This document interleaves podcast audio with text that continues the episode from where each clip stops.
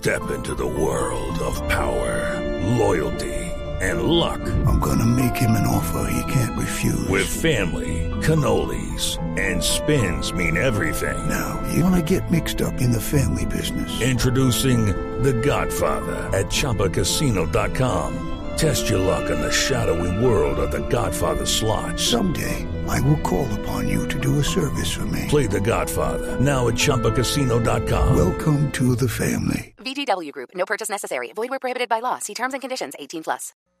Análisis, realidad, información en El Radar. Los hechos más importantes de la semana analizados a fondo. El eco de los acontecimientos. Un recorrido por lo que dice la gente con Ricardo Ospina. Aquí comienza El Radar en Blue Radio, la nueva alternativa encontraron siete personas de Eritrea por las selvas de Quibdó, departamento del Chocó.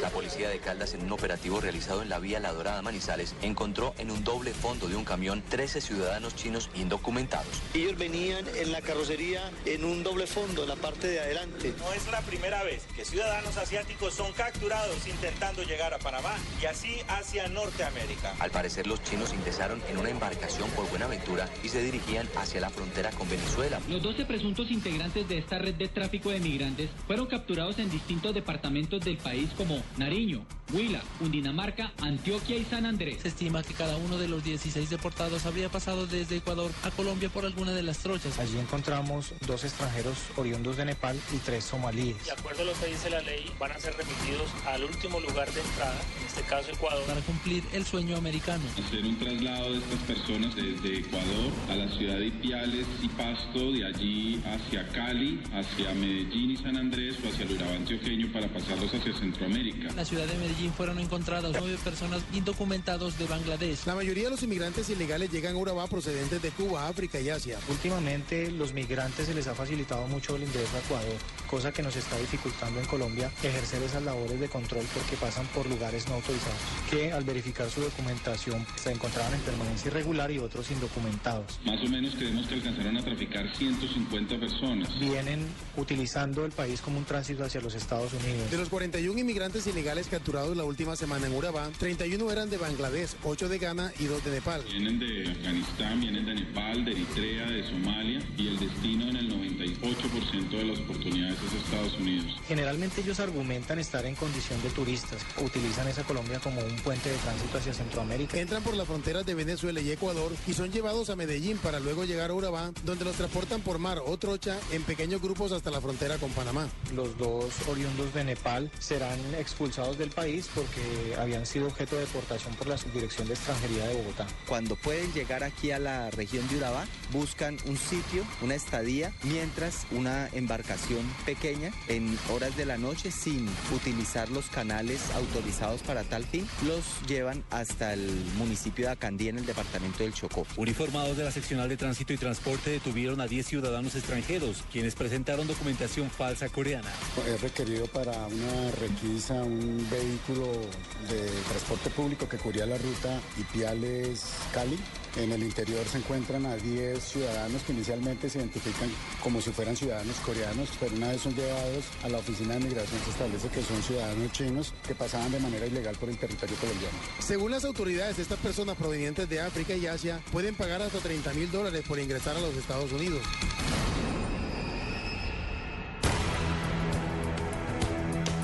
Más de 300 personas han muerto en las últimas dos semanas intentando llegar a Europa, fundamentalmente en la isla de Lampedusa y en Sicilia, en Italia, buscando mejores oportunidades para ellos, huyendo del hambre, del cuerno de África, de Eritrea y Etiopía. Todos ellos en medio de mar Mediterráneo, en barcazas construidas de manera muy artesanal, se juegan la vida porque prefieren el riesgo de fallecer en las aguas de esta zona del mundo antes que seguir aguantando hambre, soportando violencia, viendo cómo sus niños mueren por desnutrición. Es un fenómeno del que incluso han hecho llamados urgentes para que se frene el Papa Francisco y otros líderes internacionales. La migración ilegal, las condiciones dolorosas en las que estas personas intentan cruzar las fronteras para buscarse un mejor futuro es el tema del que hablaremos hoy. Soy Ricardo Espina y lo invito a que usted se ubique en el radar. Así lo detectó el radar en Blue Radio.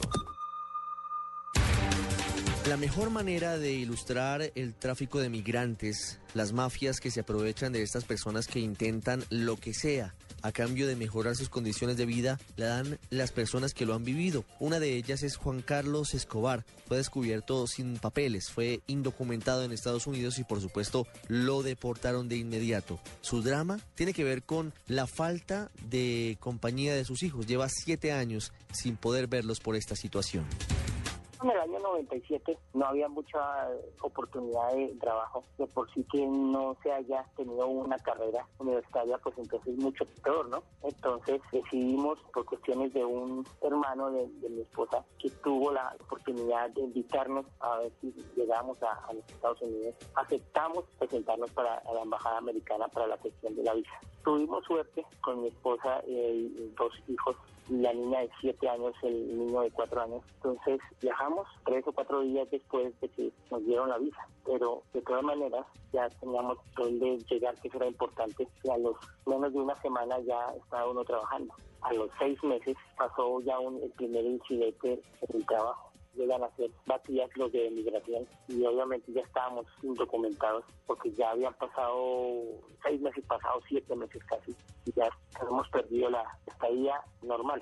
Entonces ahí fue el primer incidente de 20 días dentro de migración, pagar una fianza, estar durante nueve meses yendo a cortes hasta que definitivamente el juez le dice a uno no tiene más oportunidad en este país, se quiere ir voluntariamente o lo deportamos. Yo aquella que me iba voluntariamente, pero en verdad seguí así durante 10 años más. Trabajé, tuvimos oportunidades con mi esposa, mis hijos creciendo en la escuela y ya después de, 10 años volví a tener un accidente manejando. Desafortunadamente cogí por una calle, estaba en contravía y ahí patrullas de la policía me dieron documentos. No tenía ya pues salida y de media hora de pedirme documentos, de pedirme licencia. Entonces, por supuesto, ya tenía proceso de deportación. Ahí ya llegó de migración, después estuve dentro de migración un mes y 20 días, en lo cual ya fui deportado pero obviamente quedó mi esposa, quedaron mis hijos allá. Y es la hora de que ya hoy mi, mi hija es enfermera, mi hijo está en la universidad y hay otro hijo de 8 años que nació allá, es americano. Pero de todas maneras no coge a la circunstancia de que por tener un hijo americano yo pueda estar allá o tenga papeles. En ese caso, mi hijo tendría que cumplir 21 años para poderme pedir llegar allá nuevamente. Y hoy en día esperando una reforma migratoria. No se sabe qué puede pasar, si hay unificación de familias o esperar a ver qué, va a suceder. En fin, hace ya 7, 8 años que estoy nuevamente en Colombia, pero la mayor decepción que puede tener uno es la separación de familia. Hoy en día, mi esposa lleva 17 años allá, todavía no ha obtenido papeles ya mi hija es enfermera, está haciendo ya óptica para otra carrera, mi hijo está en una universidad en este momento en el college y también suerte de que no hayan colocado muchos problemas como a otras personas que sí les pasa eso, de que no les dan oportunidad del estudio por no tener papeles o cancelar el doble o triple de lo que es lo normal. Entonces ellos tienen permiso de trabajar no tienen permiso para salir del país, pero tienen permiso de estar legalmente en este momento en los Estados Unidos. Mis hijos, mi esposa no, no tiene documentos legales. Mi hijo tiene siete años. De hace cinco años para acá, afortunadamente ha podido venir cada año por lo que él es americano, mientras que mis dos hijos mayores, Jennifer de 25 años, Johan de 21 años, no han podido venir. Entonces, llevo siete años sin ver a mis dos hijos mayores, a mi esposa y esperando a ver qué puede suceder. los opuestos en El Radar de Blue Radio. A esta hora, aquí en el radar nos atiende Clemencia Ramírez. Ella es oficial de investigaciones de la Organización Internacional para las Migraciones en su capítulo Colombia. Doctora Ramírez, buenas tardes. Buenas tardes, ¿cómo estás, Ricardo? Hoy estamos hablando en el radar acerca del el tráfico de migrantes, fundamentalmente lo que pasa con nuestro país, que además se ha convertido, de acuerdo con las cifras de la policía y de otras entidades, un lugar de paso para quienes están alcanzando la búsqueda del sueño americano de llegar a los Estados Unidos. De acuerdo a lo que ustedes desde la OIM, que es la más prestigiosa organización que maneja el tema, ¿cómo está Colombia en esa materia?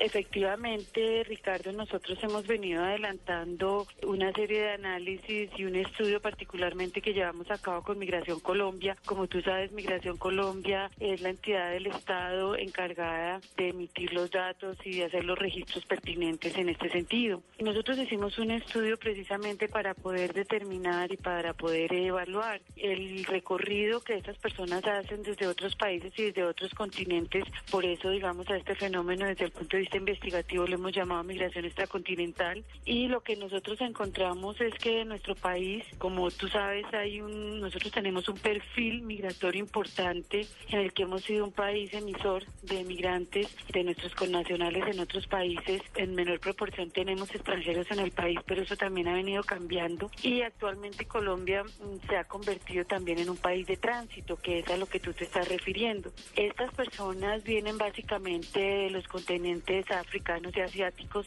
y utilizan diferentes rutas. Una de las rutas, digamos, como más frecuente es que ellos salen del África, particularmente de países como Eritrea, Etiopía, por ejemplo, y mm, ellos utilizan, digamos, las entradas por Brasil, a veces por Argentina, siguen, por ejemplo, hacia el Ecuador y desde el Ecuador pasan la frontera, suben eh, al eje cafetero, en algunas oportunidades logran un dinero para tomar un avión en Pereira para irse hasta Panamá, por ejemplo, y luego de ahí seguir la ruta hasta algún otro país de Centroamérica, finalmente México y los Estados Unidos. Colombia es un país de tránsito. De tránsito, así es. ¿Y por qué ahora se da esa cantidad de personas procedentes de África y del lejano oriente por nuestro país? ¿Por qué ahora estamos teniendo la detención de, de, algunos habitantes de estas zonas, usted lo dice, de Eritrea, de Etiopía, pero además de otros países, incluso de Oriente como Vietnam. ¿Por qué ahora se está dando más este fenómeno? Bueno, tú sabes que también el panorama mundial ha cambiado ostensiblemente por el tema económico. El tema de la globalización pues obviamente tiene una relación importante eh, con el tema de la movilidad. Ahora tú sabes que la movilidad humana es uno de los derechos humanos y pues todas las personas tenemos derecho de movernos a donde nosotros deseemos hacerlo. Obviamente que cada uno de los países también tiene los derechos de determinar quiénes entran y quiénes permanecen en sus países. Muy probablemente, y lo que nosotros hemos visto, es que mm, estos traslados de estos países de origen, de estos continentes de origen, pues responden obviamente a movimientos motivados por las mejores oportunidades laborales. Nosotros encontramos además que la mayoría, digamos, de estas personas que hacen estas travesías son hombres. Sí, la edad, digamos que el nivel de edad es bastante disperso, pero su gran mayoría son hombres que están buscando mejores oportunidades y en ese caso, pues obviamente de empleo y de recursos para sostener a sus familias. Eso es, digamos, como lo que nosotros desde el proyecto de investigación que realizamos encontramos. Claro. ¿Cuánto dura un viaje de alguna de estas personas que busca mejores oportunidades desde lejano oriente hasta llegar a su destino final, que creo que en la mayoría de casos es en eh, los Estados Unidos. Sí, en, la mayoría de los casos eh, son los Estados Unidos, tú lo has dicho. Mira, lo que ellos reportan es que más o menos en promedio el viaje puede durar de tres a cinco años teniendo en consideración todos los sitios donde ellos deben parar, por decirlo de alguna manera, porque o no consiguen los recursos para continuar la travesía hasta los Estados Unidos. Entonces, en algunos países ellos a veces se vinculan con el mercado informal y eso hace que se detengan en algunos países, pero siempre pensando en que es un, tránsito. Claro. Y pues obviamente que estamos hablando de que hay una organización que permite y que ayuda y que facilita este tipo de tránsito. ¿Quién los trae a Colombia? Es decir, eh, ¿cómo hacen para tener logística en nuestro país para quedarse durante el tiempo que necesiten antes de dar el siguiente paso? Bueno, nosotros no tenemos toda la información porque tú sabes que cuando hablamos de estos fenómenos, pues también nosotros sabemos que hay una migración regular, una migración que no lo es tanto. Y digamos como que los datos exactos de cómo, con quién eh, manejan, digamos, este tipo o quiénes facilitan la migración de los asiáticos y los africanos, pues no, no la tenemos tan precisa. Sí sabemos que se les facilitan algunas personas y digamos, como ya decía, organizaciones, pues que facilitan el, el traslado de estas personas por los distintos países, porque mira que también hay otras rutas como la ruta por los países, ellos salen de los países asiáticos hacia países como Rusia y luego de Rusia pasan por España y por España vienen y entran a Colombia y hacen la ruta, o sea, si me entiendes? O sea, que son rutas bastante lejas desde el punto de vista geográfico, pero que seguramente están organizadas para facilitar esta movilidad y estos traslados. Porque Colombia facilita las cosas para ellos. ¿Ustedes tienen alguna explicación?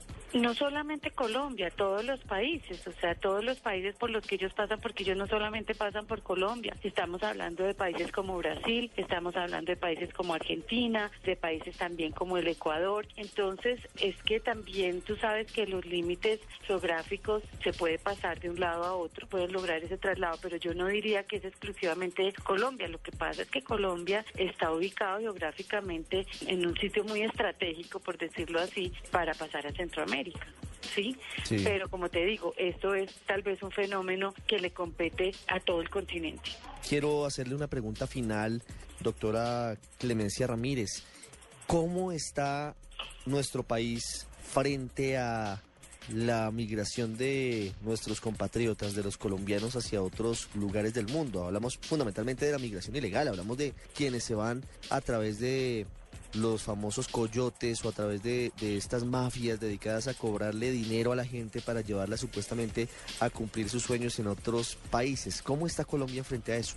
Bueno, nosotros como país, tú sabes que hemos sido eminentemente mm, un país de, como yo te decía, de migración lo que nosotros sí sabemos es que Estados Unidos sigue siendo uno de los destinos preferidos de los colombianos, sí, y lo que sí sabemos nosotros es, por ejemplo, por centros de investigación como el PEW Research Center de los Estados Unidos, que tiene un control del número de connacionales en, ese país, sabemos que la concentración mayor de colombianos está en Nueva York, California y Texas. Entonces, eso te puede dar, digamos, como una visión de que Estados Unidos sigue siendo uno de nuestros destinos por excelencia, tanto de la forma regular como, como irregular, porque sí hay una gran concentración de colombianos. Desde los estudios que ha hecho el profesor Guarnizo en tema de las oleadas migratorias colombianas, pues como te decía, Estados Unidos, Venezuela y España. Venezuela en este momento en menor proporción, pero tanto España como Estados Unidos siguen estando, digamos, como en la mirada de nuestros connacionales.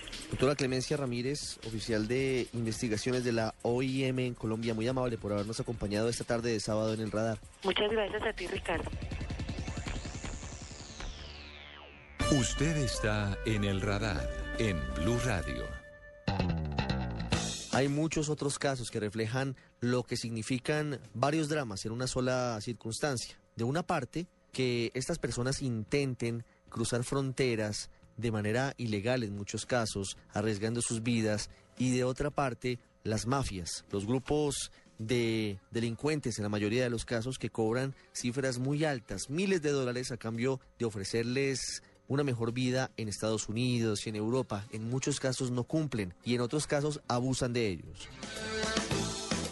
Llegué en octubre del 2001 con mi esposo, mis dos hijos y cuatro maletas. Llegué a vivir donde mi hermano y veníamos con unas expectativas grandes que creo que han sentido, pero ha sido, nos ha tocado lucharlas inicialmente. Hemos rodado con suerte porque nosotros llegamos un sábado y el martes siguiente, pues afortunadamente mi esposo ya tenía trabajo como que él es el encargado de todo ese tipo de cosas. Entonces ya tocaba comprar carro, entonces tuvimos la ayuda de mucha gente, la gente que estaba aquí y nos ayudó, y hecho así, hacemos eh, esto. Lo, lo más importante en este país, tener un carro no es un lujo, es una necesidad. Entonces tocaba porque las distancias son muy largas, aquí no encuentra uno el supermercado como en Bogotá, la vuelta a la esquina, hay que en carros a 15, 10 minutos en no es imposible. Entonces conseguimos el carro y ya entramos a trabajar, Y para podernos ayudar a comenzar, entonces,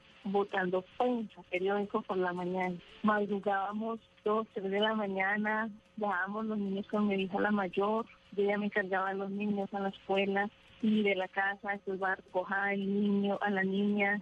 Ya en el año 2005 logramos los papeles, gracias a Dios, ya el niño entra a estudiar, ya nos hemos podido pasar a una casa, a otro pueblo donde inicialmente llegamos, cambió la vida el solo hecho de tener, de tener la residencia como tal, ya podíamos acceder a muchos créditos del gobierno, poder tener una vivienda mejor, yo ya entré a trabajar, ya mi hijo estaba en la escuela grande que llamamos, ya no era de, tres horas, sino hasta las tres de la tarde. Entonces ya empezábamos era jugar el turno de los horarios. Lo que yo empecé a ver, como que la familia se destruye porque hay mucho trabajo, ¿no? Como que todo es, se les vuelve plata. Entonces esa fue la lucha, pero bueno, ya lo logré. Hoy en día ya soy ciudadana, ya somos ciudadanas, eh, estamos bien, o sea, considero que estamos bien. Ahora, viéndolo desde perspectiva de punto de vista, creo que fue una buena decisión en un buen momento.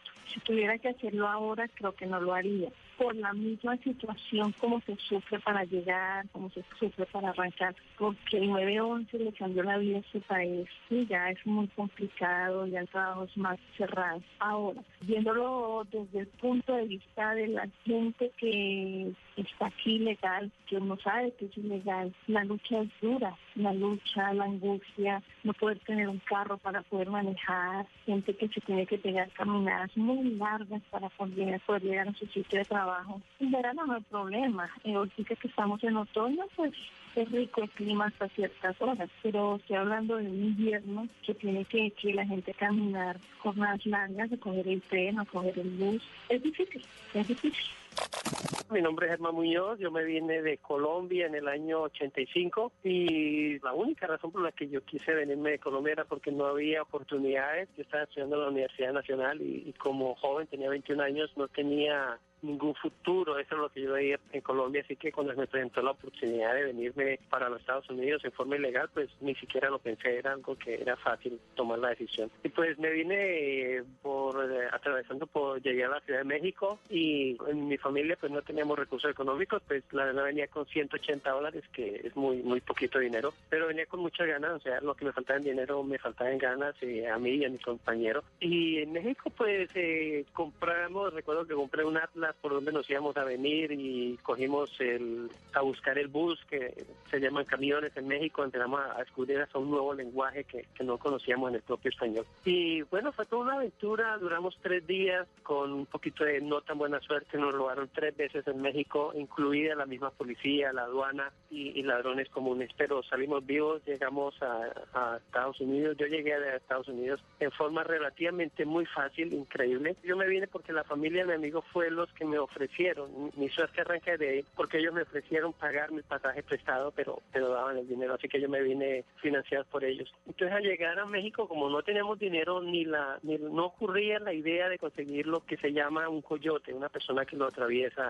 Entonces simplemente lo, yo era el que venía dirigiendo, porque mi amigo venía un poco molesto. Yo no tenía familia, quiero decir esposa, hijos, él sí. Yo venía lo que venía tal vez, y pues estando en México, compré un mapa de qué ciudad, qué ciudad teníamos que llegar. Aparte de eso, la misma mala suerte que, que, puede ser que a uno lo, lo atraque un policía, también viene con la buena suerte porque el mismo policía nos dio orientaciones de cómo llegar a la estación de los buses, de quedarnos escondidos, o sea, no, no irnos a subir al bus a media hora antes, sino en los últimos minutos irse subirse. El mismo policía que, que nos había robado, él mismo paró un, un, taxi y le pagó el taxi que nos llevara a la estación de buses y que, y que mucho cuidado, nos dio un consejo muy bonito que era mucho cuidado que por aquí hay mucho ladrón. Así que la buena suerte y la buena suerte venía a acompañar. Y bueno, ahí cuando empezamos a subir hacia las ciudades de arriba, San Luis Potosí, Monterrey, llegamos a Matamoros, eh, en la frontera con Texas, llegamos a Matamoros a las 6 de la mañana y empezamos a caminar para mirar a ver cómo iba a estar la situación. Ya sabíamos que estábamos en la frontera. Y esas ciudades que en Matamoros yo no sabía ni que existía, pero ahí llegamos, empezamos a caminar, atravesamos al frente la embajada o la, el consulado de los Estados Unidos y siguiendo caminando eh, temprano llegamos al río, por pura suerte llegamos al río, nos dimos cuenta, vinimos buscando todas las oportunidades, como a las 10 de la mañana vinimos a pedir disque visa al, al- al consulado, nos las negaron por supuesto. Pero bueno, a partir de ahí vámonos para el río y cruzamos el río, yo no sabía nadar, el río es ancho de, unos 20, 30 metros de ancho, y yo no sabía nadar. Pero estábamos ahí mirando, llegó un mexicano y se empezó a cruzarse por ahí y vámonos. Y ahí fue la, una vez- la tercera vez que nos robaron. Pero pasamos vivos y todo fue, yo creo que no necesitamos ayuda porque no- el impulso que traíamos era muy grande y pues por el otro lado, claro, nos favoreció la suerte. Después de, de haber llegado muy fácil, pues ocurrieron ciertos hechos que nos llevaron, yo creo que nosotros fuimos los primeros personas estando en los Estados Unidos, emigramos a México porque mi compañero ya no quiso seguir después de estar en Estados Unidos y nos devolvimos, yo lo acompañé a él por no dejarlo solo y bueno, al otro día la policía mexicana en otro arranque de buena suerte para mí nos trajo de nuevo a Estados Unidos y, y inmigración estadounidense nos agarró en- ya en forma oficial. Y bueno, ahí empezó mi aventura, ya un par de días después, confianza, pues estuve en los Estados Unidos, pasaron 11 años antes de que yo obtuviera mi documentación en forma legal y poder volver a Colombia. Y la verdad que desde que llegué a Estados Unidos fue para mí ha sido una aventura con mucha suerte, sobre todo porque encontré lo que en Colombia nunca vi, que era la oportunidad de buscar trabajo. Por supuesto no tenía documentos, no tenía el idioma, no tenía la inteligencia social de, de saber dónde uno está, en qué pueblo está y tener que empezar a, desde cero a conocer las costumbres, la gente que se desubica uno. Pero bueno, después de todo este año, lo, desde el principio me di cuenta que lo podía hacer, y que trabajando desde abajo, de lavar baños, de recoger basuras, pero en forma muy honorable, quiero decir, como que en Colombia yo no hubiera recogido basuras a pesar de no tener trabajo, no hubiera lavado baños. Y aquí es algo normal, es un trabajo claro que sí, hay que hacerlo, a qué horas, que hay que hacerlo. Y se hace dentro de un estatus de honor al ser humano, no, no sé cómo si me puedo explicar pero hemos crecido, ya tengo mi familia, yo tengo 28 años, mis hijas nacieron aquí, han ido a, la universidad acá, y han llegado otras familias aquí, que familia mía, amigos, y, y uno mismo se convierte en soporte de estas personas. Inicialmente pues nos vinimos a este país, la familia, con dos maletas cada uno, de, vinimos de turistas. Ya estando acá, decidimos, eh, bueno, ya veníamos con la idea de, de pronto si podíamos quedarnos, nos quedamos. Después de seis meses que nos dieron de, de estadía, ya quedamos eh, ilegales en este país y obviamente comenzamos desde que llegamos a, a tratar de ubicarnos, buscar eh, habitación, vamos a la casa de un familiar y ya después salir a buscar lo de, de cada quien. Al mes ya tocó salir de donde estábamos, y unas familiares que nos, nos recibieron y salimos a, a pagar renta, a trabajar duro, entonces eh, estamos en una parte del país donde se requiere tener eh, carro y por ello un seguro, entonces eh, tuvimos que conseguir eh, licencia, tuvimos que conseguir seguro, alguien por ahí qué sé yo, amigos, eh, allí están vendiendo uno, 300 dólares, 300 dólares, para él, porque eso era indispensable para, para el normal de desarrollar un trabajo, desplazarse a un trabajo para conseguir el dinero para sostener la familia. Entre tanto, los niños ya estaban ubicando en las escuelas, porque ellos tan pronto llegan, es una obligación tenerlo en las escuelas, entonces ellos se fueron adaptando a la vida escolar, a la cultura, directamente con, niños de todas partes. En el pueblo digamos, inicialmente eh, los niños no avanzaron con su inglés porque era en un pueblo eh, donde un 80% son hispanos. Después del mes que llegamos, eh, en un pueblo donde, al contrario, era 99% americanos. Y allí fue donde mis hijos eh, cogieron el, el inglés, comenzaron a hablar. Ellos están acá desde muy pequeños, hoy día ya son, son adultos, saben más de aquí del país que de nuestro propio país, aunque tratamos de que nunca se olviden de, de nuestras raíces. Eh, hoy día podemos viajar. Después de, más de 10 años logramos conseguir eh, documentos y nos quedamos en este país. Afortunadamente, pues, o sea, es, muy corta, una historia muy larga, pero pues corta para, para contar, sin, sin necesidad de pasar por todas las duras las maduras que nos tocó, pero pues el hecho es que ya hoy día estamos acá, hoy día somos ciudadanos y pero pues no, no fue fácil. Muchas personas que han tocado duro por muchos años y continúan viviendo en penumbras, que no pueden denunciar cosas, no pueden votar, no pueden elegir. y eso sí es algo que, que es como si estuvieran acá, pero pues sin, sin poderse mover para sus países, sin poder opinar, sin poderse exigir cosas. Entonces, pues no sé hasta qué punto sea, sea el sueño americano eh, desde ese punto de vista, estar acá sin tener un futuro un futuro por delante que pueda poderle brindar a la familia. En el radar de Blue Radio, lo que dice la gente. Todos tenemos un familiar o un amigo que ha intentado llegar a Estados Unidos de manera ilegal o legalmente y quedándose luego sin permiso en ese país o incluso en Europa y en otros lugares del planeta. Es un drama que vivimos muy de cerca. En algunos casos, cuando estas personas son descubiertas, sufren maltratos, sufren problemas, son discriminadas. Salimos a la calle a preguntarle a la gente cuál es su percepción.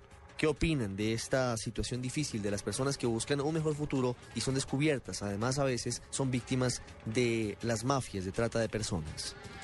No, ¿para qué tener problemas? Yo no me iría ilegal. No, me gusta uno con esa preocupación y con todo, me gusta todo lo legal y el derecho. Yo me iría, pero que estuviera mal, por mucha necesidad.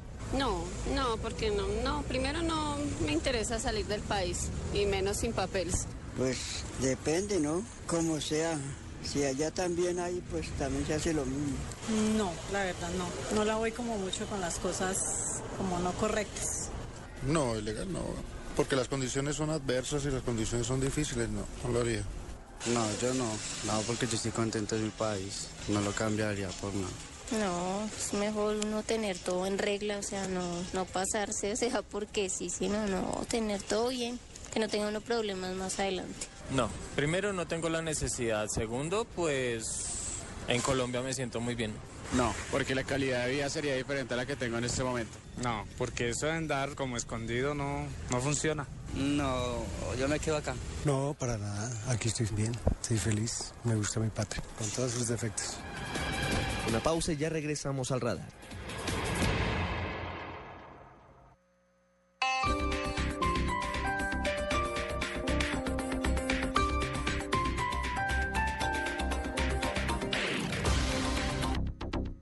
Mejores ofertas están en Alcosto y Catronics. Del 19 al 22 de octubre, portátil Toshiba L45 con procesador Intel Core i5. Antes 1.349.000. Ahora 1.079.200. Ahórrate 269.800 pesos. Solo en Alcosto y Catronics.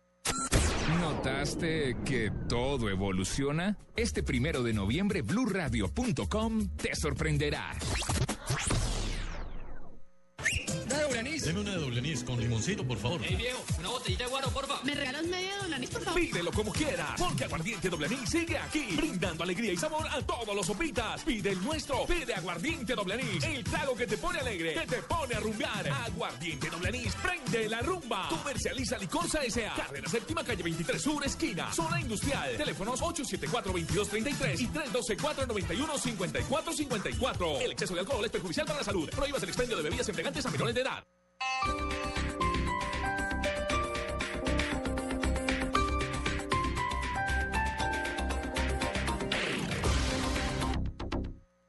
Paga el almuerzo con tu tarjeta de crédito Avianca Life Miles Visa y podrás ganar millas. Aplican términos y condiciones.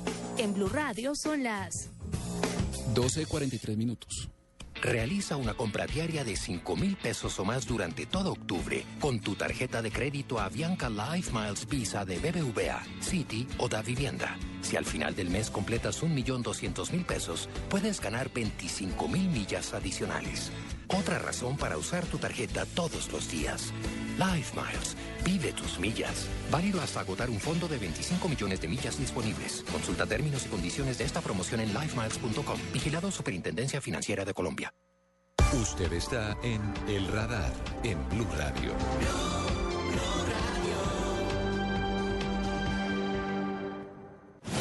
¿Qué significa que esté E. coli? Pues que hubo una contaminación de la fuente de agua por materia fecal. El agua es del río y pues no es un agua tratada. El agua que nosotros tenemos es agua potable. Se produjeron registros que llegan a calificar el agua como agua no potable. Llevamos ya dos años, tres años sin agua. Los habitantes de Yopal continúan en emergencia. Aún no llegan los carrotanques con agua potable prometidos por el gobierno. Cuando el agua se va, sobrevivimos de la cascada. Y no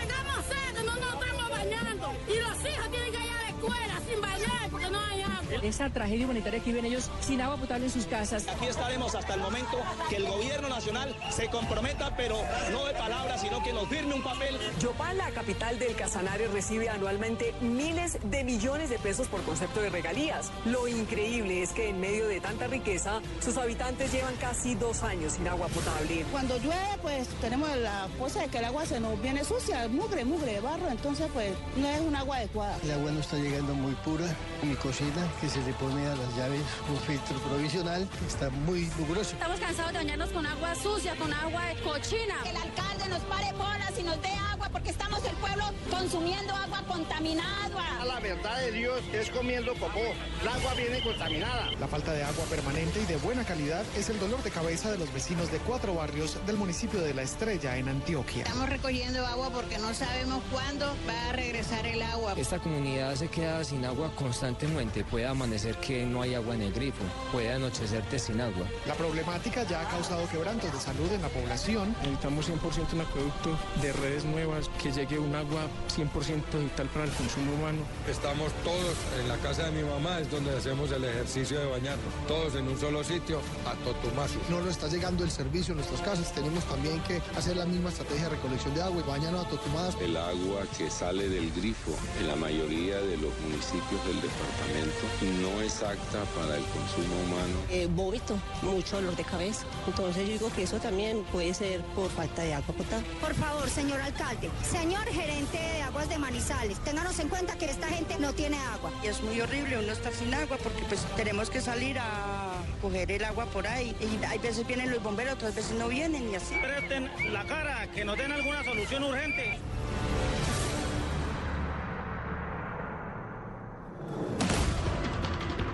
Resulta increíble que en pleno siglo XXI sigan muriendo niños en varias regiones de Colombia, como el departamento de Chocó, simplemente porque no hay todavía saneamiento básico suficiente.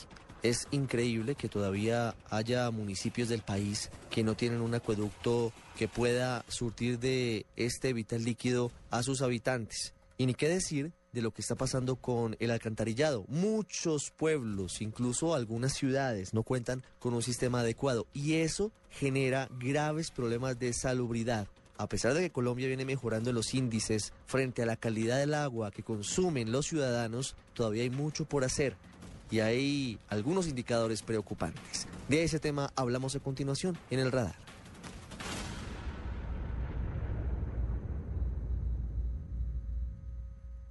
Así lo detectó el radar en Blue Radio.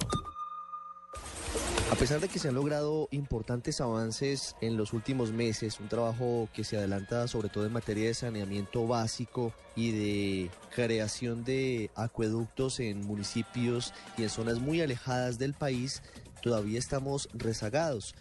Y esa mala calidad que algunos colombianos siguen teniendo en el agua que consumen genera enfermedades y genera un freno que no permite generar mayor desarrollo a nuestro país. Queremos saber cómo se analiza este asunto, la calidad del agua que usted toma desde el aspecto de la salud colombiana, del aspecto de, de las enfermedades que se pueden generar por la mala calidad del agua cuando se presenta. Por eso hemos invitado hoy al radar a Gerardo Navatovar. Él es el director del grupo de calidad de agua del Instituto Nacional de Salud. Doctor Nava, buenas tardes. Muy buenas tardes, ¿cómo está Ricardo? Quisiera preguntarle primero cuáles son los estándares, cuáles son las medidas sobre la calidad del agua en Colombia. Correcto, como forma resumida, hay una norma que es el decreto 1575-2007 en el cual le da unas responsabilidades a unos actores. También dice de qué manera debe vigilarse la calidad del agua y sobre esa base qué acciones deben tomar los actores principales para que en términos general la población reciba la mejor calidad del agua posible, entendiendo como objetivo que todos debemos tener agua de buena calidad.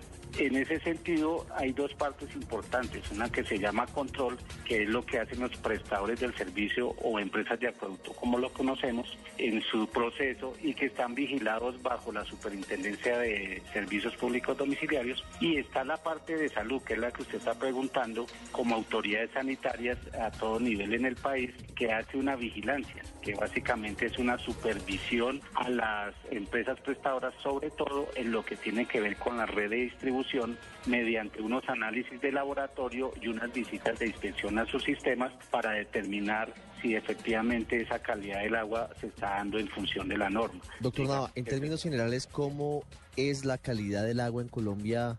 Teniendo en cuenta principalmente el parámetro de ustedes, el parámetro de la salud de los colombianos. Sí, en el término de calidad del agua y con base al primer informe del estado de la vigilancia que se generó el año pasado y en el cual a partir de la normatividad que fue expedida en 2007 se hizo un barrido de la información hasta el año 2011, la calidad del agua en general en Colombia bajo la norma está con un índice de riesgo de la calidad del agua en término medio. ¿Qué significa ese término medio? Que de alguna manera la población colombiana, una mayor cantidad de ciudadanos consume agua de buena calidad porque está concentrada en las principales ciudades donde están los principales prestadores del servicio que pues también cumplen con la normatividad y que en la circunstancia de población posiblemente rural, que es a donde el Estado está empezando a trabajar fuertemente y también en este caso de agua, en muchos municipios no tienen ese buen suministro, pero digamos la población es menor.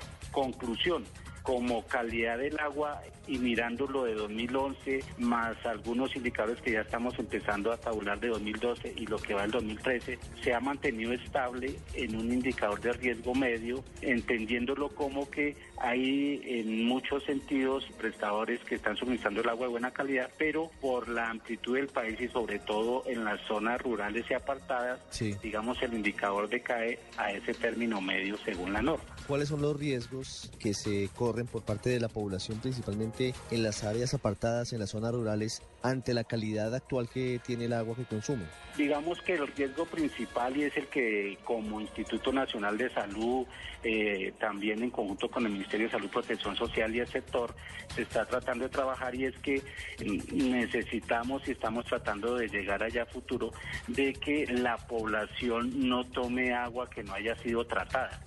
En el caso de las zonas rurales que se conoce por su lejanía, por su disparidad, se están empezando a generar los procesos para soluciones individuales entendiéndose como personas o familias apartadas, que puedan hacerle un tratamiento mínimo al agua y sobre esa base puedan consumirla con la menor problemática, sobre todo para evitar posibles enfermedades relacionadas con presencia de microorganismos en el agua. ¿Cuáles son esas enfermedades que están potenciadas por eh, una calidad no adecuada del agua, por ejemplo, en esos casos? Digamos que ahorita y de pronto ustedes han conocido por todo el problema que se presentó en Haití relacionado con el cólera, digamos que esa es una de las principales preocupaciones del país, pero para eso el Estado y con todas sus entidades levantó un proceso en el cual estamos controlando lo que es el cólera. Afortunadamente en el país no se ha presentado un caso de cólera como tal, ha habido unos sospechosos, pero afortunadamente se han descartado. Esa sería la primera.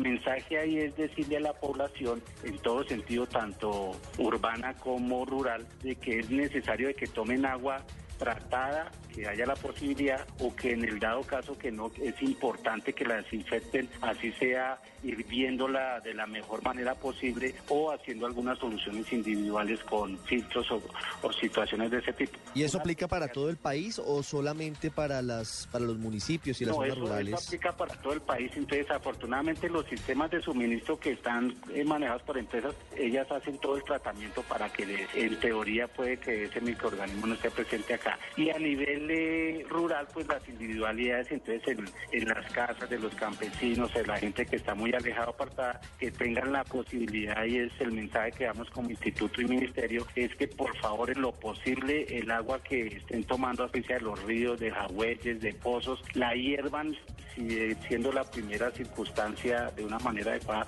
para poder eliminar los microorganismos. Eso es a nivel de todo país porque se sabe que el cólera pues es un proceso que viene desde Haití, ya parece que hay algunos casos en México, etcétera, entonces lo importante es que no llegue a nuestro país como enfermedad. Ese es el mensaje, que todos podamos eh, tomar en ese sentido agua con una desinfección adecuada, entendiéndola dentro de las circunstancias que hay. Otras enfermedades que se están monitoreando con el sistema de vigilancia, que son, digamos, en términos generales, las sedas, enfermedades de diarreicas agudas, enfermedades transmitidas por alimentos que son netas y algunas otras como hepatitis A, eh, fiebre tifoidea y paratifoidea, con el sistema de vigilancia que tiene el país bajo los sistemas de información que se vigila en el caso de las enfermedades de notificación, como serían estas, y el CIVICAP, que es el otro sistema que maneja el Instituto para la Información de Agua. Estamos en ese proceso fortaleciéndonos para precisamente monitorear y tratar de que estas enfermedades vayan disminuyendo o que en lo posible pues no aparezcan dentro de los picos que se presentan. Entonces la conclusión para que la población esté atenta y lo importante que de pronto no conocen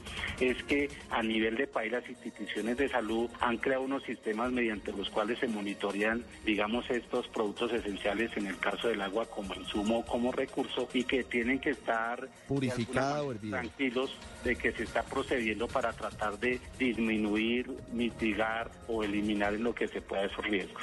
Allí está la indicación. Doctor Gerardo Nava, muy amable por habernos acompañado en el radar. Muchas gracias. Bueno, a usted, muy amable.